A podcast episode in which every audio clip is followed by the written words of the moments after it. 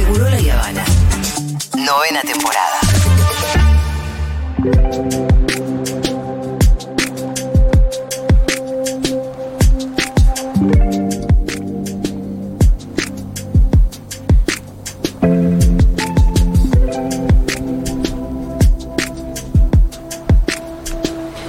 Bueno, obviamente la agenda sigue bastante tomada, de manera muy responsable en general por la tragedia de la, de la cocaína adulterada y nosotros aprovechamos la oportunidad para seguir machacando con lo que siempre intentamos y desde hace años, sobre todo en Clínica Chango, eh, pero, pero es una agenda que es de esta radio, que es la de la legalización de las drogas. En realidad nuestra agenda un poco siempre fue por la legalización de la marihuana, pero... eh, es cierto que casos como este en realidad nos hacen pensar que por qué la marihuana, en realidad lo que hay que legalizar es todo. Pero bueno, eso es lo que pensamos nosotros.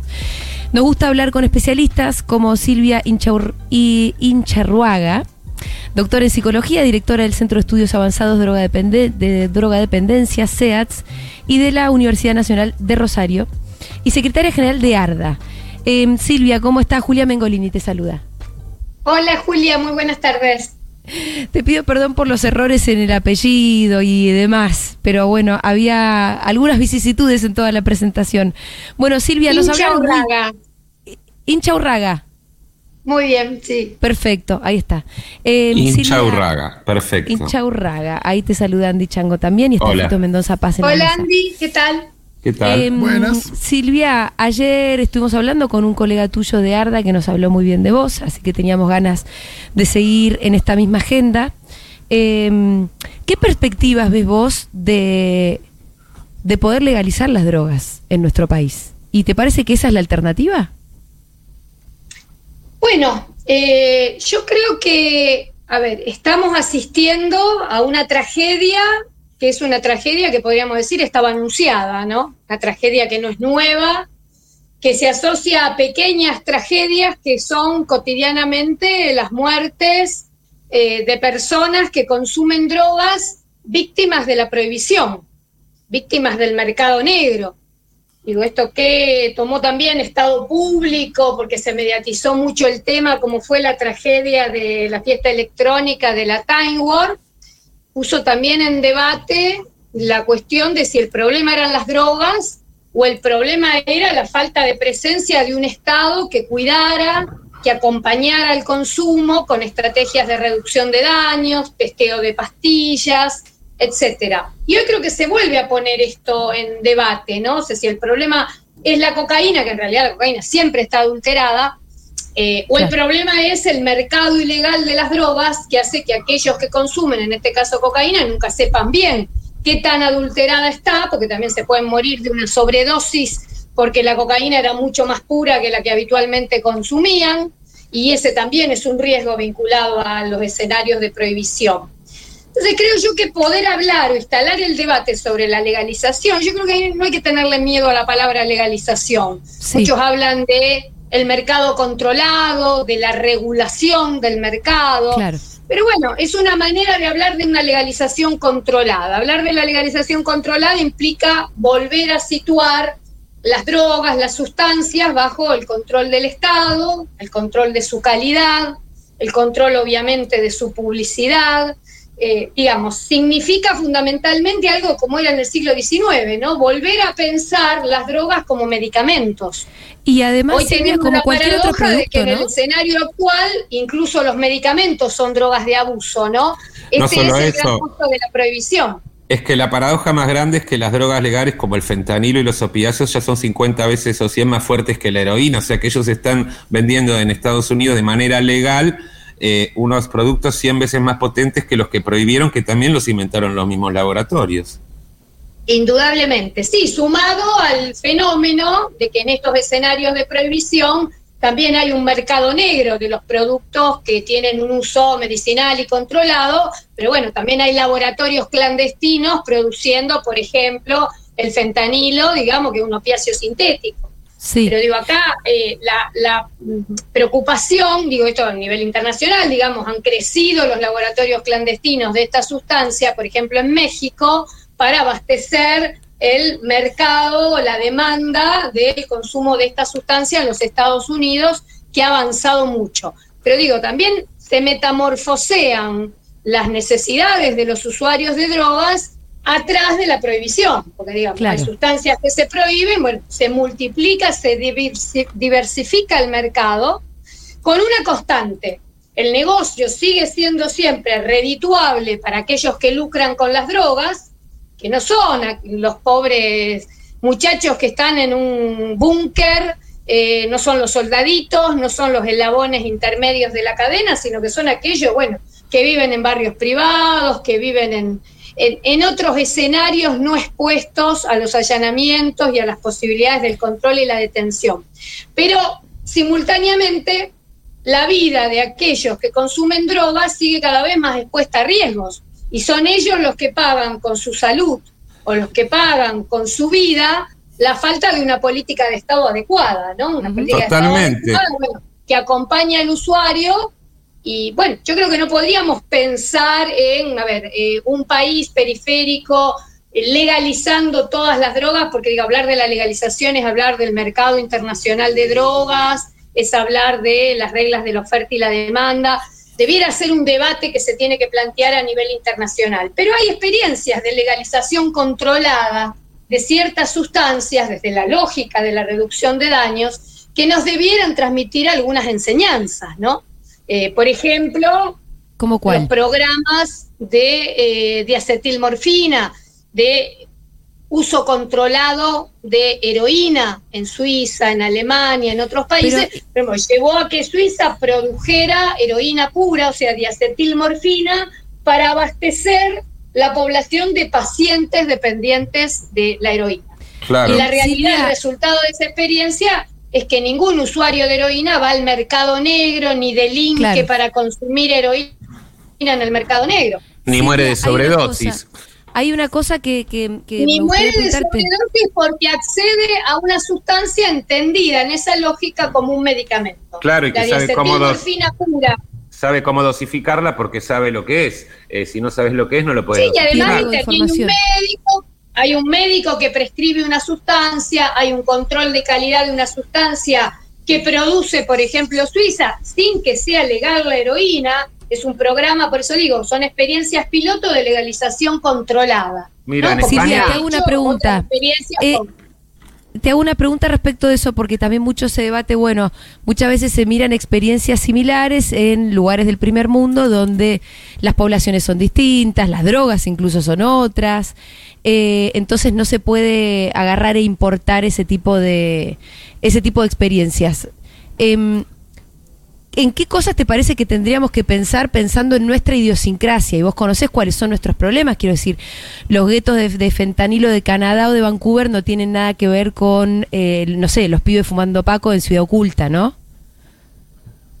Sí, indudablemente que cuando hablamos de eh, la reforma de la política pública que requerimos en Argentina y que reclamamos en Argentina, digo, los especialistas en este tema, los que investigamos este tema, nunca pretendemos importar ninguna realidad extranjera, pero sí que tenemos que aprender de las realidades extranjeras.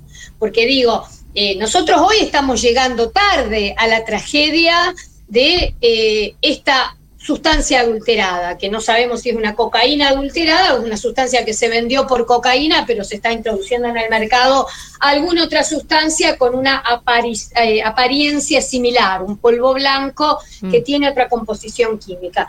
Digamos, ese fenómeno que pasa hoy tiene sus aristas en común con el fenómeno de la Time War y con todas las microtragedias de aquellos que mueren por consumir una sustancia que no sabían qué composición química tenía y que no toman ninguna precaución para este consumo.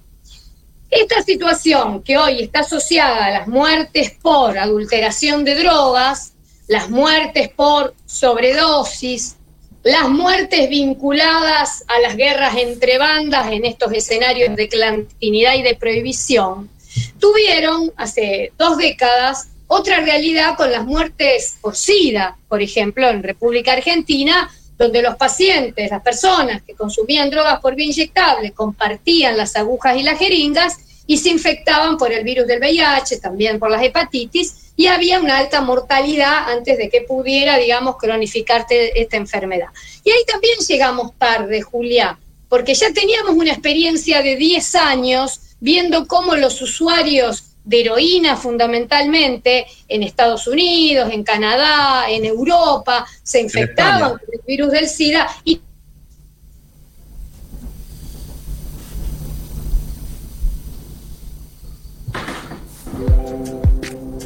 ¿Se cortó a mí o se cortó Silvia? No, no, se nos. Se, se- Ah. La FIDE, la FIDE, chicos, estamos intervenidos. Uy. Yo nunca, como se me corta a mí desde casa, como que nunca Ah, se claro, no que sabíamos. Yo estaba esperando a de-. Tampoco sabía si vos estabas eh, y Andy estaba.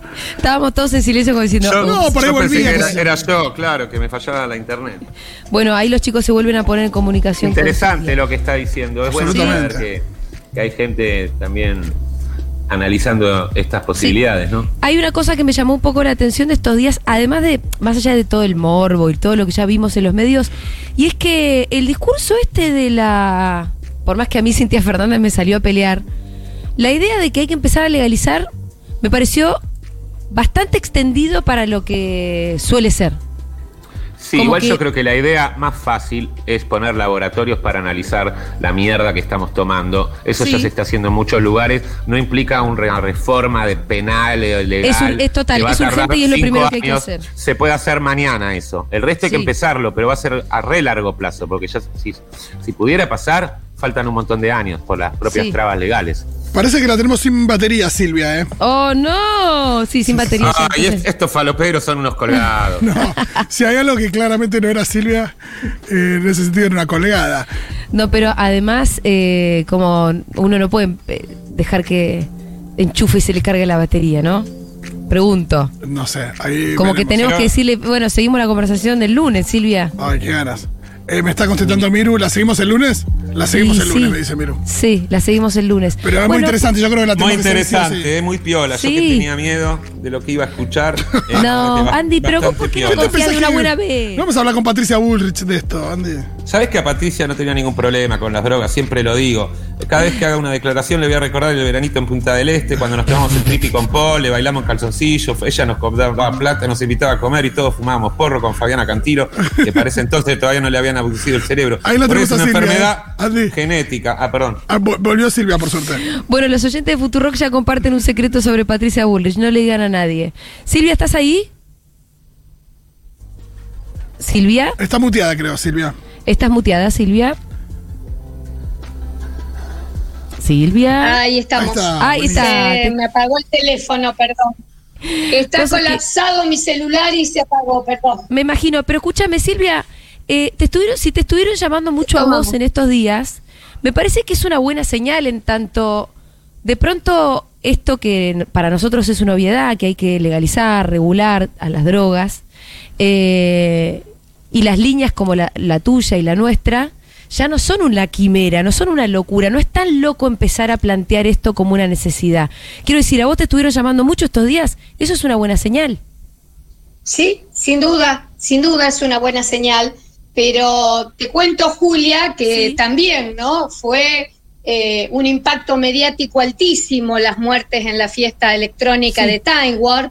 A nosotros nos impulsó hasta para presentar proyectos, por ejemplo, desde la Universidad Nacional de Rosario, el centro que yo dirijo, al Consejo Municipal para impulsar que los testeos Sí. de pastillas fueran legitimados para lograr una ordenanza municipal que legitimara, digamos, este abordaje con los testeos en fiestas electrónicas y después, pasado el impacto mediático de la tragedia, no pasó nada, ¿no? Digo, no pasó Además, nada. Silvia, discul disculpame lo siguiente. Yo creo que con la Time Warp hubo un impacto mediático, pero hasta ahí no más. Porque había poderes eh, involucrados en la tragedia que tenían que ver con Costa Salguero, etcétera, etcétera, que suelen tener eh, un- una protección en los medios de comunicación. Por eso yo también creo que eh, vimos mucho menos de lo que tendríamos que haber visto de la Time Warp. Se habló menos de lo que tendríamos que haber hablado. Ajá. Sí, sí, sí, sin duda, sin duda, pero bueno, tuvo su impacto como para impulsar, ¿no es cierto?, Mm, proyectos legislativos, ordenanzas, legitimar estrategias de reducción de daños que venían siendo demonizadas, porque Sí. lamentablemente este abordaje eh, sigue siendo demonizado, ¿no? Así como hace 20 años se demonizaba que le diéramos jeringas a los que se inyectaban drogas para evitar la transmisión del virus del SIDA, hoy se demoniza que le demos información al pibe que aspira a cocaína para evitar una muerte por sobredosis o para evitar otras problemáticas y se demoniza que hablemos de testear drogas de diseño para evitar también este, accidentes vinculados a las adulteraciones de las drogas. Silvia, pero eso es tremendo porque está- están demo- demonizando la sanidad y la información. Ya ni siquiera es la sustancia, o sea, es, es peor todavía. Y bueno, pero eh, esta es un poco la realidad, ¿no? O sea, yo vengo de debatir en distintos medios, digamos, con profesionales que siguen sosteniendo el discurso, digamos, ayer también se vio en algunos memes, que la verdad que un humor negro que da tristeza, eh, esta Sí. cuestión de que está naturalizado que si hay un consumo de drogas, está o, o es posible que esa persona se muera. Es más, pareciera que está teleológicamente articulado la finalidad de la muerte, ¿no? Como si fueran suicidas en potencia, que por el hecho de Sí. consumir sus sustancias, eso amerita ¿m? que se naturalicen los riesgos y las posibilidades de muerte. Cuando acá digo lo que vemos, que lo que mata no es el éxtasis, no es la cocaína, sino que es en todo caso, bueno, los adulterantes, la droga que no es la que el consumidor pensaba que consumía. Digamos, a ver, cuando yo estudiaba en, en Europa, estaba en apogeo el speedball, digamos, que los adictos a la heroína, los heroinómanos, como se les decía, con mezclaran o agregaran, aditaran una pequeña cantidad de cocaína, sobre Sí. todo en el consumo inyectable o aspirado. Y fumable fumado. también, el café con leche que llamamos nosotros, porque es marrón y blanco. claro, o, el, Sí. o el nevado, digamos, para potenciar la sensación de placer. ¿Cuál era la diferencia? Que eso estaba regulado, por más que también ha habido accidentes y ha habido muertes vinculados a las combinatorias de sustancias, pero eso era regulado por el consumidor. Acá lo que vemos que en este mercado negro, que en las condiciones de pobreza, digamos, se ve maximizado, pero además se ve maximizado por una presencia errada del Estado. Un Estado que está presente, pero para mal, como dirían los chicos, ¿no? Ujú. Digo, está presente para castigar, para perseguir, para estigmatizar, pero no está presente para acompañar, para educar, para informar. Entonces, digamos, acá aparece la problemática fundamental que tiene que ver con las muertes. Las muertes tienen que ver con una falta de política adecuada del Estado o con una falta de presencia del Estado para acompañar que ese consumo sea con los menores riesgos y daños posibles, que si esa persona no quiere o no puede dejar de consumir drogas, no por eso se exponga a la posibilidad de una muerte por Bueno. sobredosis o adulterantes. Con esto que estás diciendo, no puedo dejar de mencionar una noticia que impactó mucho, eh, lo confirmó Kreplak, que es que tres de los pibes que habían estado internados le dieron el alta y volvieron a tomar la misma cocaína y los volvieron a internar. Bueno, pero esto de qué nos da cuenta? Digo, no nos da cuenta de que los pibes están queriendo morir. Nos da cuenta de la complejidad del mundo de las drogas. Sí, sí. Tres de, ¿no es cierto?, de 23 que murieron y, no sé, de en un centenar, tres en un centenar están, eh, probablemente hayan sido más, pero están dando cuenta de que tampoco se vuelve adicto el que quiere, hay que poder establecer un vínculo de dependencia, de adicción con una sustancia, y esa persona, además, probablemente está totalmente aislado de lo que están diciendo los medios de comunicación. Muchas de las alertas tempranas que nosotros desde ARDA instalamos en las redes sociales, seguramente no son ni siquiera registradas por estos usuarios en situaciones extremas de vulnerabilidad y de aislamiento. ¿no? Personas que están básicamente conectadas con el mundo donde su principal vínculo con un otro es con el dealer que le provee la sustancia Claro. y donde los códigos para la venta de las sustancias tampoco tiene que ver con garantizar la calidad del producto, sino con garantizar el negocio, ¿no? Por eso digo yo, eh, la gran problemática en esta tragedia, eh, donde, digo, vemos que el negocio es cada vez más rentable para aquellos eh, que lucran de este negocio, pero que no son los soldaditos ni los elabones intermedios de la cadena. Y esta realidad del negocio en el escenario de la prohibición también vuelve más ávidos de, dinero, de poder, a los eslabones intermedios de la cadena. ¿Y todo eso qué hace? Bueno, hace que se expongan más a riesgo y que sean los usuarios los que paguen con su salud o con su vida justamente la realidad de lo que significa la prohibición. ¿no? Creo que hoy en Argentina nosotros tenemos una evidencia clarísima de que las drogas más peligrosas y más adictivas no son, no es ni la cocaína, ni el alcohol siquiera, ni el éxtasis, es el dinero y el poder, que es lo que está atrás de este negocio y lamentablemente está atrás de la falta de una política de cuidado. Totalmente, Silvia. Hoy hablábamos con Julia un poco lo que dijiste vos, que ya a estas alturas con eh, los responsables de las muertes es la prohibición y la desinformación, es decir, el Estado, y me refiero a todos los gobiernos que existieron desde que existió la prohibición hasta el día de hoy. No se puede eh, ahora mencionar otro culpable que el Estado que no interviene en esta situación. Indudablemente que no interviene o que interviene ¿no? en de manera equivocada, ¿no? Lamentablemente. Mira, te voy a contar algo tremendo, porque hoy, por ejemplo, yo tenía, me tenían que acercar un poco de cannabis medicinal, que tengo mi permiso porque estoy con COVID. Y el taxista no quiere venir porque está lleno de operativos por las muertes por coca adulterada. Entonces, otra vez esto sirve de excusa para la represión policial pura y bestia, que ya sabemos que tenemos la cárcel llena de pequeños pichis, sigue otra vez para reprimir al consumidor.